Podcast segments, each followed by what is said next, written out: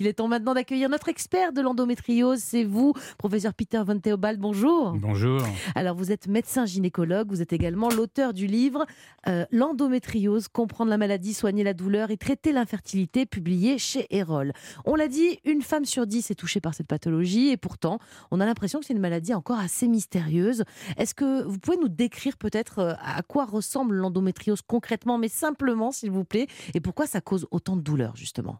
Oui, simplement, c'est un effort auquel je me suis livré dans ce livre, puisque c'est un livre qui essaye d'expliquer en, termes simples les choses que tout le monde ne comprend pas forcément, même après longtemps. L'endométriose, c'est pas très compliqué finalement. Il y a dans l'utérus une peau, une muqueuse, qui saigne chaque fois qu'on a ses règles. Et normalement, cette peau n'est que dans l'utérus, nulle part ailleurs. L'endométriose, c'est que pour une raison qu'on ignore actuellement, des morceaux de cette muqueuse se retrouvent ailleurs, dans le ventre, voire dans le thorax, sur les intestins, sur les trompes, sur les ovaires. Et chaque fois que cette femme va avoir des règles normalement avec son utérus, eh bien les, lésions d'endomètre, les implants d'endomètre qui sont ailleurs que dans l'utérus vont saigner en même mmh. temps et créer des hématomes, des écorchures, euh, des, nodules. Et ces nodules ben, saignent dans le ventre, c'est des écorchures, les intestins ça bouge, ça mmh. frotte, ça fait mmh. très très mal. Alors justement, c'était ça la douleur. Qu'est-ce que vous décrivent vos patientes? C'est quoi le type de douleur liée à l'endométriose? C'est des crampes, c'est des coups de poignard, c'est des déchirures, c'est des, des, serments. on, a dans le livre, il y a à la fin des photos de, femmes endométriosiques qui expriment ce qu'est la douleur de l'endométriose pour elles. Elles mmh. sont pliées en deux, à se tordre le ventre, elles sont en chien de fusil par terre, elles sont vraiment très très mmh. mal. Et ce sont des, des douleurs qui interviennent juste au moment des règles ou un peu un peu tout le temps euh, pendant le cycle? C'est autour des règles, ça peut être juste avant, ça peut être pendant, c'est rarement après, en général à la fin des règles ça soulage. Mais euh, l'endométriose, comme elle provoque, c'est des écorchures à l'intérieur du ventre, donc les organes vont se souder entre eux, ce qu'on appelle les adhérences. Et ça aussi, ça peut donner mmh. des douleurs. Et ça, c'est des douleurs qui peuvent survenir à tout moment.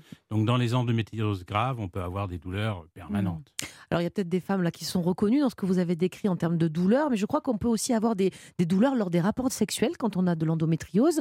Euh, est-ce que ça peut être la cause, justement, et des, femmes qui auraient des douleurs, qui nous écoutent sur Europe 1, se disent si j'ai mal pendant mes rapports, c'est peut-être que j'ai de l'endométriose C'est tout à fait possible. Il y a d'autres causes de douleurs pendant les règles qui existent. Hein. Il y a d'autres causes de douleurs lors des rapports qui existent. Mais les douleurs pendant les rapports, qu'on appelle d'ailleurs des dyspareunies, euh, c'est un des grands signes de l'endométriose avec la douleur euh, pendant les règles et avec l'infertilité, qui est également un des grands signes de, l'endométriose. Mmh. Et est-ce que ça existe une endométriose sans douleur? Parce que je crois que c'est une maladie qui peut se présenter vraiment très différemment d'une patiente à l'autre, non? Ah oui, absolument. Euh, chaque femme est différente. Hein. En matière d'endométriose, il n'y a, a, pas de prêt-à-porter, c'est que du sur-mesure. Chaque femme est différente et chaque traitement doit être différent, on y reviendra après. Mais euh, effectivement, il y a des endométrioses totalement indolores. J'ai vu des femmes avec des nodules qui faisaient 4-5 cm, vraiment des trucs énormes, et aucune douleur. Et d'autres qui ont trois petites taches et qui ont des douleurs excruciantes. Alors, en gros, plus les lésions sont importantes, plus les douleurs sont, sont, sont importantes. Mais il n'y a quand même pas de règle. il n'y a quand même pas de règle absolue et c'est pas linéaire. Et il y a des femmes qui passent complètement à côté d'une endométriose et on va la découvrir euh, au moment d'avoir des enfants, ça marche mm. pas et on trouve une endométriose parfois très importante. Alors on l'a dit, c'est une maladie dont on parle heureusement de plus en plus et on ne va pas s'arrêter là. On voit beaucoup de fondations, d'associations, d'événements qui parlent d'endométriose. Vous, vous avez travaillé euh, avec Endo France dès sa création. C'est important euh, de, de parler de cette maladie, de la faire connaître encore, encore davantage. Oui, c'est fondamental. C'est ça qui a tout changé. Alors c'est vrai que l'endométriose, on la connaît depuis quasiment l'Antiquité, mais on a eu du mal à la, diagnostiquer parce que, euh, faut bien dire, il y a 30 ans, quand j'ai commencé à m'occuper d'endométriose, il n'y avait pas d'IRM, il n'y avait pas d'échographie, euh, il n'y avait pas de célioscopie. Pour regarder dans un ventre, il fallait faire une grande incision et rester une semaine à l'hôpital. Donc euh, forcément, c'était très difficile de, savoir qui avait une endométriose, qui avait autre chose. Mmh. Et en plus, c'était les maladies des femmes, et on est quand même dans une société un peu machiste. Mmh. Euh, et la parole des femmes, Ouais, mm. t'as mal. Même les mamans disaient à leur mm. fille, mais t'as mal, ma fille, pendant les règles. C'est normal, moi aussi, j'ai mal. C'est normal. Tu fais la comédie si tu veux pas aller à l'école, tu fais la comédie si tu veux pas aller travailler. Et c'est à peine si on l'emmène pas chez le psychiatre. Et donc, cette parole des femmes n'avait pas grande valeur. Et ça, ça a complètement changé mm. quand même. On, la technologie a augmenté s'est perfectionné et surtout euh, le, féminisme s'est développé. C'est le féminisme et ces associations, euh, c'est des associations féministes. L'endométriose, c'est une maladie de la femme, une maladie féministe, hein, qui, qui, une maladie de la qualité de vie qui désocialise complètement les femmes qui en souffrent. Et c'est vraiment la condition féminine qui est en cause et le fait qu'on fasse un buzz, que les gens en parlent. Et regardez, il y a dix ans, personne ne prononçait le mot règle à la télévision, à la radio. Maintenant, on va parler de règles, il y a des émissions autour. Ça a complètement changé. la parole s'est libérée. Pas de gros mots. Et dans une émission présentée par deux femmes et avec un homme qui les aime, on va continuer à en parler ce matin. Vous restez avec nous, professeur Peter Van Theobald. Euh, dans Bien fait pour vous ce matin, on vous propose un focus sur l'endométriose. Une femme sur dix est concernée en France. Et on va voir ce matin notamment comment dompter l'un des symptômes les plus difficiles, la douleur. Alors pour en savoir plus, restez bien avec nous sur Europe 1. Europe 1, bien fait pour vous. Mélanie Gomez, Julia Vignali.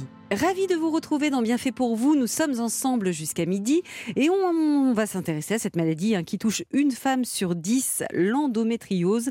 Et pour en parler, nous sommes toujours avec euh, le professeur Peter Van Theobald, médecin gynécologue et auteur du livre L'endométriose, comprendre la maladie, soigner la douleur et traiter l'infertilité. Et c'est publié chez Erol. Alors professeur, tout d'abord, comment on diagnostique l'endométriose? On va aller rechercher quoi? Est-ce qu'il y a un texte, un texte, un test, un examen infaillible? Justement pour être sûr qu'on souffre de cela Alors l'examen infaillible, euh, on va peut-être le trouver euh, bientôt, mais on l'a pas pour l'instant.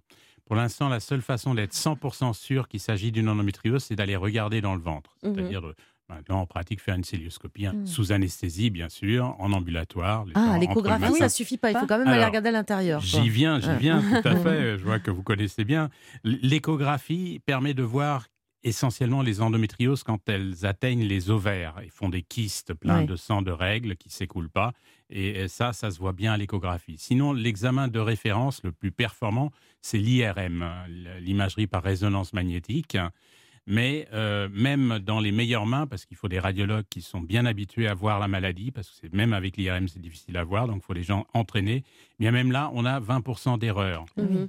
Donc si on vous dit euh, euh, IRM compatible avec une endométriose, ça ne veut pas dire que vous en avez une. Si on vous dit pas de signe d'endométriose à l'IRM, ça ne veut pas dire ah que vous n'en avez pas. le seul examen, c'est celui dont vous nous parlez là. La célioscopie, qui est une opération déjà, hein, puisqu'il faut, aller voir à l'intérieur avec une petite caméra. Faire un trou dans le ventre, hein, c'est pas très agréable. Et ça, je ne sais pas, parce que l'endométriose, j'imagine qu'on l'a peut-être dès qu'on a ses règles, dès le début de l'adolescence, peut-être. On peut faire ça. Donc l'IRM, c'est recommandé même chez les, filles de, je sais pas, 15 ans, 16 ans. Euh, c'est important d'être sûr du diagnostic d'ailleurs? Oui, c'est la seule façon d'être sûr. Maintenant, on ne va pas faire un trou dans le ventre à 10% des femmes. Bah Déjà, le nombre de gynécologues qu'on ait n'y suffirait pas. Et puis, ce serait, il y a quand même un risque. Hein. Il y a le mm. risque de l'anesthésie, le fait de, faire un trou, on peut perforer un intestin ou la vessie. Enfin, ce mm. c'est pas sans conséquence. Donc, on va, euh, on peut avoir une endométriose dès les premières règles. Et puis, on peut la développer à 40 ans. Hmm. Euh, c'est très variable, encore une fois, selon les femmes. Mais c'est pas lié au changement euh, hormonal ou, Le changement hormonal, je ne sais pas trop ce que, c'est. Je veux dire, la ménopause, vous voulez dire La ménopause et l'adolescence, justement. alors la ménopause, après la ménopause, c'est la guérison. On est tranquille. On est tranquille, il n'y a plus d'endométriose.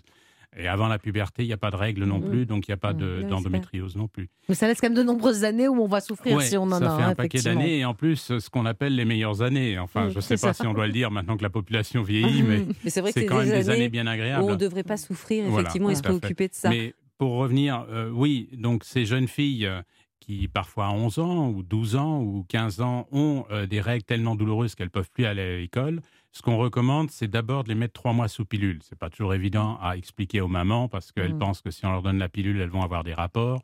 Euh, je pense qu'il n'y a aucun rapport. Là, c'est donné comme un traitement médical. là, c'est un traitement médical test. Si les douleurs disparaissent, c'est sûrement pas de l'endométriose, c'est un, dysfonctionnement hormonal qui va rentrer dans l'ordre euh, tout seul ou avec, euh, avec un peu de pilule pendant quelques mois. Euh, si par contre les douleurs persistent, mmh. là, eh bien oui, il mmh. faut faire une IRM. C'est la meilleure chose à faire parce que là, il faut aller plus loin. Donc en fait, oui, il y, a les, pilules, si je comprends bien, contraceptives qui mmh. peuvent aider pour calmer la douleur, mais il y a aussi les traitements hormonaux. Est-ce que ça a le même effet que les pilules contraceptives? Oui, oui, la, pilule est un traitement hormonal qui sert à supprimer la, fécondité, mais euh, qui, si vous la prenez en continu, normalement supprime également les règles. Et si vous ne saignez pas à l'extérieur, ça saigne pas à l'intérieur du ventre et les lésions s'assèchent et diminuent. Donc ça peut être un traitement, c'est Mhm. un traitement hormonal. Alors vous avez des traitements hormonaux comme la pilule ou des équivalents où il n'y a que de la progestérone, enfin après c'est des questions de dosage de ce qu'il y a à l'intérieur, ou vous avez des, des, des traitements anti-hormonaux, Mhm. c'est-à-dire qui suppriment, qui provoquent une ménopause artificielle, il n'y a plus d'hormones du tout. Ça, c'est pas embêtant aussi- chez des petites gamines, j'allais Si, dire, de 15 ans. Justement, il si. n'y a pas de risque pour plus tard. Alors, on le fait généralement pas chez les petites de 15 ans, mais un peu plus tard, euh, vers 25-30 ans, on peut commencer ce genre de traitement. Mais c'est un traitement qui peut entraîner une ostéoporose, enfin une carence euh, Ah de- oui. osseuse et des fractures et une fragilité. Donc c'est pas conseillé. Mm. C'est pas un traitement non plus qu'on peut continuer sur les longues périodes. Mm. Alors, il y a une nouvelle espèce de traitement anti-hormonal qui, qui vient d'apparaître sur le marché. On n'a pas encore beaucoup de recul, mais qui se- semble mieux toléré et qui n'entraîne pas euh, cette ostéoporose parce qu'il y a l'antidote dedans. Donc, Mais c'est à, À vérifier, c'est pas encore. euh, Encore sûr. Alors, vous dites que l'un- l'une des solutions les plus radicales et efficaces, hein, finalement, c'est quand même la chirurgie. C'est d'ailleurs votre spécialité. Euh, pourquoi on ne la pratique pas davantage en France? J'ai l'impression vraiment que c'est réservé aux cas les plus graves, quoi, hein, d'endométriose. Vous avez tout à fait raison, oui, mais pas- pour un- une simple raison, c'est que la chirurgie, c'est dangereux. Ah oui. Et que la chirurgie de l'endométriose est la chirurgie la plus difficile en gynécologie. C'est plus difficile d'opérer une endométriose sévère qu'un cancer. Parce que tous les organes collent ensemble et quand on les décolle les uns des autres, eh ben on peut faire des trous dans Ah les oui. organes. Il peut y avoir des, des, des- des péritonites, Mm. des complications. Oui. Et Donc, C'est une chirurgie très difficile. à opérer. On hésite donc, beaucoup. Ouais, Mm. On essaye d'abord les traitements médicaux et si le traitement médical soit ne fonctionne pas ou n'est pas bien supporté du tout, à ce moment-là, on va proposer la chirurgie. Alors, on sait que l'endométriose peut avoir un effet sur la fertilité chez certaines femmes. Comment, justement, vous expliquez comment ça s'explique, ce lien entre les deux? Alors, toutes les femmes ne sont pas infertiles. hein. On peut avoir une endométriose et avoir des enfants. Il y a à peu près un tiers des femmes euh, endométriosiques qui, qui ont des problèmes de fertilité. Mais il faut aussi savoir que l'endométriose est la deuxième cause de fertilité au monde, après les maladies sexuellement transmissibles. D'infertilité. D'infertilité, oui. Mm. Et donc ça veut dire que toutes, pour celles en tout cas qui auront des problèmes, vous avez dit quoi Un tiers des femmes à peu près qui aura des problèmes de fertilité à Ouais, cause de son près, endométriose. Toutes celles-là, elles vont être obligées de passer par exemple par la procréation médicale assistée pour avoir un bébé? Alors, soit elle passe euh, par certaines opérations pour déboucher les trompes, euh, pour Mm. enlever des kystes de l'ovaire ou pour détruire un peu les petites taches d'endométriose qui provoquent également une diminution de la fertilité, ça peut suffire. Mais si les trompes sont abîmées ou vraiment euh, complètement bouchées, oui, là, la fécondation in vitro va être nécessaire. Alors, professeur, est-ce que l'endométriose peut avoir aussi d'autres effets douloureux auxquels on ne penserait pas forcément? Euh, Vous dites que tout est imbriqué finalement, donc sur le système digestif, est-ce que ça se présente? Et si oui, de quelle façon? C'est quoi les signes ou symptômes dans ces cas-là? Alors, effectivement, l'endométriose peut avoir beaucoup de signes. Si c'est sur l'intestin, ça peut entraîner parfois des occlusions, dans le pire des cas. Oh là là, ouais. Mais des douleurs pour aller à la selle, quand les, les ma- matières passent et appuient sur l'endométriose, ça fait mal. Euh, du sang dans les selles aussi, si l'intestin est atteint. Pareil pour la vessie, on peut avoir des douleurs euh, lorsque la vessie est atteinte, ou voire même du sang dans les urines pendant les règles, si la vessie est complètement euh, transfixiée. Euh, il peut y avoir des endométrioses au niveau des poumons, et donc des douleurs respiratoires. Il peut y avoir des endométrioses au niveau cérébral, Oh. avec des crises d'épilepsie pendant les règles. Enfin, euh, je- dans ma carrière, euh, j'ai rencontré pas mal de localisations un petit peu atypiques, même une dans les sinus. C'est une femme qui avait des douleurs sinusites terribles pendant les règles, avec un, un saignement du nez. Et quand on a cureté le sinus, on a retrouvé de l'endométriose. On s'y attendait pas. J'ai connu qu'un cas. hein. Mais on avance, hein, restons Ouais. On positifs avance. quand même, on est d'accord. La, La recherche, recherche. avance, vous dit de nouveaux avance. traitements et on va les prendre de mieux en mieux en charge, toutes ces femmes-là, on est d'accord. Vous à êtes fait. optimiste sur le Ah, sujet. je suis optimiste, oui, on avance, on avance. Il y a beaucoup de recherches. euh, Depuis qu'on considère cette maladie, il y a, il y a quand même une priorité là-dessus. Bon, eh bien, c'est très clair, professeur. Vous ne bougez pas. On va continuer à parler de l'endométriose et à dompter la douleur qui va bien souvent avec, hélas, euh, on l'a compris. Il peut y avoir aussi une douleur psychologique, car c'est une maladie qui use. Vous allez l'entendre. On en reparle dans quelques minutes, alors restez sur Europe 1. Europe 1, bien fait pour vous. Julia Vignali, Mélanie Gomez. Soyez les bienvenus si vous nous rejoignez sur Europe 1. Comment dompter la douleur dans l'endométriose, qu'elle soit physique ou psychologique On fait le point avec le professeur Peter von Theobald, médecin gynécologue et auteur du livre L'endométriose, publié chez Erol. Professeur, euh, c'est un aspect indirect de l'endométriose, mais l'impact psychologique euh, de cette maladie euh, est souvent dévastateur. On a tendance d'ailleurs à, le- minimiser, cet aspect-là. Certaines, on peut le dire, des patientes que vous avez dû aider, que vous avez suivies dans votre carrière, on peut dire qu'elles ont été vraiment en détresse psychologique Ça peut aller jusque-là? Ah, Ça peut aller jusqu'au suicide. J'ai des patientes qui se sont suicidées. Il faut voir que c'est une douleur chronique. Tous les jours, elles ont mal. Elles ne peuvent plus travailler, euh, elles n'ont plus envie d'aller voir leurs amis, leur famille, elles euh, ont une image d'elles-mêmes qui est complètement détériorée, elles n'ont plus confiance en elles-mêmes, elles ont des cicatrices partout, parfois des poches euh, pour les intestins, etc. elles, elles se désocialisent complètement, elles se recroquevillent sur elles-mêmes et effectivement, ça entraîne des pressions. La dépression entraîne une augmentation des douleurs et c'est un cercle vicieux. Oui, bien sûr. Alors nous sommes maintenant en ligne avec euh, Léa Zubiria, diététicienne, nutritionniste et auteur du livre Endométrio, je trouve enfin la paix. C'est publié également chez Erol. Bonjour Léa. Bonjour, merci beaucoup de me donner la parole. Avec plaisir. L'envie d'écrire ce livre n'est pas venue évidemment par hasard, car vous êtes vous-même atteinte d'endométriose. Et chez vous, ça a commencé à l'âge de 24 ans après l'arrêt de votre pilule. C'est bien ça Racontez-nous comment ça s'est euh, manifesté. Oui, tout à fait. Bon, moi, comme beaucoup de femmes, je pense, hein, je suis tombée euh, sur l'endométriose, enfin sur le terme tout à fait par hasard. Euh, j'avais environ 24 ans, j'ai arrêté ma pilule. Et puis là, effectivement, en quelques mois, enfin, j'ai eu une dégradation impressionnante de mon état de santé. Euh, le lien était fait plus tard, mais en tout cas, euh, à ce moment-là, je me souviens avoir vu apparaître des symptômes qui étaient cycliques, mais difficiles à mettre en lien avec les règles, on va dire. Moi, j'avais mal au cœur. Euh, j'avais des sensations d'oppression. Je me souviens, euh, j'étais essoufflée, j'ai fait un pneumothorax, ah j'avais une petite boule qui m'est poussée sous la peau au niveau de l'aine, qui me provoquait des difficultés à marcher.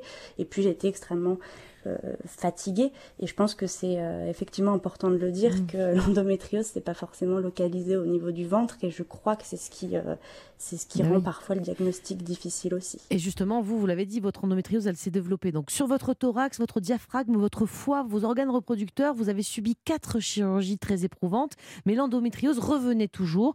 Puis, alors vous avez entendu parler de thérapie alternative. Qu'est-ce qui a changé à ce moment-là? Oui, il faut savoir que euh, euh, je crois que ça a été évoqué la chirurgie dans de nombreux cas. Bon, c'est la solution, c'est pas toujours la réponse. Moi, j'avais des nodules euh, assez mal placés. et qui finalement repoussaient entre guillemets tout le temps. et donc après plusieurs chirurgies que j'ai fait aussi pour pour essayer en fait de, de comment dire, il y a cette notion de fertilité aussi avec les chirurgies. On espère toujours après les chirurgies avoir un pic de la fertilité, ce qui n'a pas été euh, le cas. Et mhm. après euh, tout ça, euh, on est arrivé un petit peu au bout de ce qu'on pouvait me proposer. Donc je suis repartie avec un traitement antidouleur à l'époque et il m'a fallu commencer à trouver des solutions un petit peu par moi-même. Et là, je suis tombée euh, sur tout, tout un monde en fait de thérapie mm. alternative euh, que je décris beaucoup plus dans mon livre. Mm-hmm. J'y parle de l'acupuncture, la sophrologie, le yoga, l'hypnose, l'ostéopathie, même l'art-thérapie. Ça vous a aidé, ça Ça vous a calmé Et ça, ça m'a aidé déjà à diminuer la douleur, à mieux vivre avec cette maladie, puisque c'est aussi des rencontres hein, qui ouvrent la voie de mm. l'acceptation, à renouer mm. avec mon corps que, que bah, finalement j'avais fini par détester, hein, puisque d'une part il me faisait mal, et d'autre part euh, il ne me permettait pas euh, euh, de, mener à bien une grossesse. Donc, donc, voilà, ça, ça m'a aidé. Et vous êtes diététicienne, un nutritionniste, et pour vous, l'un des moyens de lutter contre l'endométriose, ou au moins de, la soulager un peu, c'est l'alimentation, et particulièrement l'alimentation anti-inflammatoire. Est-ce que vous pouvez nous expliquer en quoi ça consiste concrètement, quel type d'aliments il faut favoriser ou, ou au contraire éviter? Oui, alors euh, l'alimentation, je le vois des deux côtés en tant que thérapeute, mais aussi en tant que patiente. C'est vrai que c'est une des armes qui est, vraiment efficace pour, euh, pour soulager euh, la douleur. Donc ça agit sur beaucoup de choses, puisque l'endométriose va très souvent avec des symptômes digestifs. Ça c'est pareil, c'est un peu marginalisé, mais c'est une réalité. Il y a une notion de déséquilibre hormonal, mais pour en revenir à ce caractère anti-inflammatoire, c'est vrai que l'alimentation permet, entre guillemets, hein, je simplifie, mais d'éteindre un petit peu mmh. le, le, feu, puisqu'on sait que certains certains aliments vont pouvoir contrer les mécanismes inflammatoires. Lesquels, par exemple, pour nous donner une idée? Alors, lesquels? Euh, je dirais dans les très très très grandes lignes hein, que euh, une alimentation anti-inflammatoire, c'est faire la part belle aux fruits et légumes de saison, aux fruits et légumes colorés, aux produits qui vont être bruts et non transformés. On sait que la consommation d'oméga 3 qu'on retrouve dans les poissons gras, les oléagineux, c'est, ça, a des vertus inflammatoires, anti-inflammatoires très importantes. On va chercher à favoriser les produits complets plutôt que les produits euh, raffinés, chercher à limiter les produits transformés, l'alcool, la caféine, le tabac, le sucre. Et Mhm. on sait aussi, alors c'est un petit peu voilà au cas par cas, mais que euh, l'éviction du gluten euh, permet une amélioration assez rapide, euh, plus ou moins, hein, des symptômes chez 75% des Mhm. femmes. Donc voilà, il y a autant de pistes à, à À adapter. explorer. Très bien. Ouais. Merci beaucoup Léa. Et donc euh, d'autres conseils de santé à retrouver hein, dans votre livre Endométriose, je trouve enfin la paix, paru chez Erol. Euh, professeur, justement, vous, vous, vous êtes justement ouvert, hein, vous êtes tout à fait pour ces médecines alternatives pour les femmes qui souffrent d'endométriose. Vous recommandez, recommandez même l'ostéopathie, je crois, en cas de maladie. L'idée, c'est quoi avec l'ostéopathie D'aller assouplir ce bassin qui est un peu figé, quoi, c'est ça? Alors, je, je n'appelle pas ça des traitements alternatifs. Je suis tellement pour que j'appelle ça des traitements complémentaires. Ouais. Je les propose d'emblée, dès Ah le oui. début. Parce que c'est des traitements qui vont aider à traiter la douleur, à traiter la contraction musculaire et à traiter euh, la cause hormonale de, de l'endométriose. hein. Trop d'œstrogènes qu'on retrouve dans du soja, quand- dans, dans pas mal de choses, dans les modificateurs endocriniens, les bouteilles plastiques, etc., euh, eh bien, euh, aggravent la maladie. Donc moi, je les conseille d'emblée. Et l'ostéopathie, par exemple, la diététique, c'est fondamental. C'est vraiment le Mm. premier truc, c'est éviter les hydrates de carbone le plus possible. Et euh, l'ostéopathie, c'est extrêmement important parce que quand vous avez une douleur dans le ventre, vous allez vous contracter autour de cette douleur. Et cette contracture des muscles tout autour va s'étendre comme une tache de cire chaude de plus en plus large. Et même si vous retirez la douleur par une opération, la contraction va Mm. rester. Je peux avoir Et- mal au ventre et mal au dos, en fait, Voilà. du coup, parce que tout, tout Tout- est contracté. Et, quoi. et au Ouais. début, ça va être une petite zone, et Ouais. plus la douleur va durer, plus ça va s'étendre. Mm. Et donc l'ostéopathie va traiter cette contraction. Et certains éléments comme le calcium, le zinc, etc., vont également Mm. relâcher le muscle, vont favoriser les choses.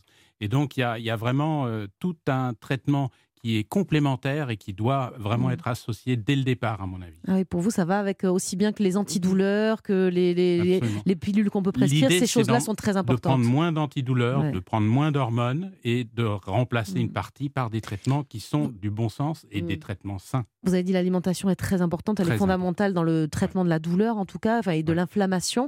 Euh, Vous avez dit bannir les hydrocarbures, les euh, Hydrates de carbone, voilà, quoi, les sucres. tout ce qui est transformé aussi, c'est ça en fait, c'est Oui, manger le plus brut possible. Bah, hein. tous les colorants, tous les, tous ces choses-là sont également euh, des, des modificateurs endocriniens. Et peut-être ne pas faire cuire ces viandes trop, euh, je veux dire, les faire flamber un peu comme au barbecue, tout ça, c'est oui, l'enfer, euh, grillé à la plancha. La plancha, c'est bien. C'est plus doux. euh, Ouais. et, et pas trop de viande quand même. Mm. Pas trop Oui, de viande. ça c'est aussi, pareil, faut faire pas en attention. abuser. Très Bon, bah, bien. écoutez, Merci beaucoup, entendu. professeur Peter Van Theobald, d'avoir été avec nous sur Europe 1 depuis 11 heures pour parler d'endométriose et surtout des moyens de la soigner, de traiter la douleur, sans oublier aussi celle qui est psychologique. On l'a compris, c'est très important. Merci, professeur Julien. On passe à quoi? Eh bien, on, à suivre, les bienfaiteurs du jour d'Europe 1 vont nous rejoindre. Jérémy Combe va partager avec nous tous ses bons conseils de savoir-vivre ou comment éternuer, se moucher ou même bailler, mais de la façon la plus polie qui soit. Et puis après ça, c'est vendredi, donc on va cuisiner avec notre cher Perla Savant-Schreiber. Un méchoui d'agneau marocain sera au menu, donc je vous le conseille. Restez avec nous sur Europe 1.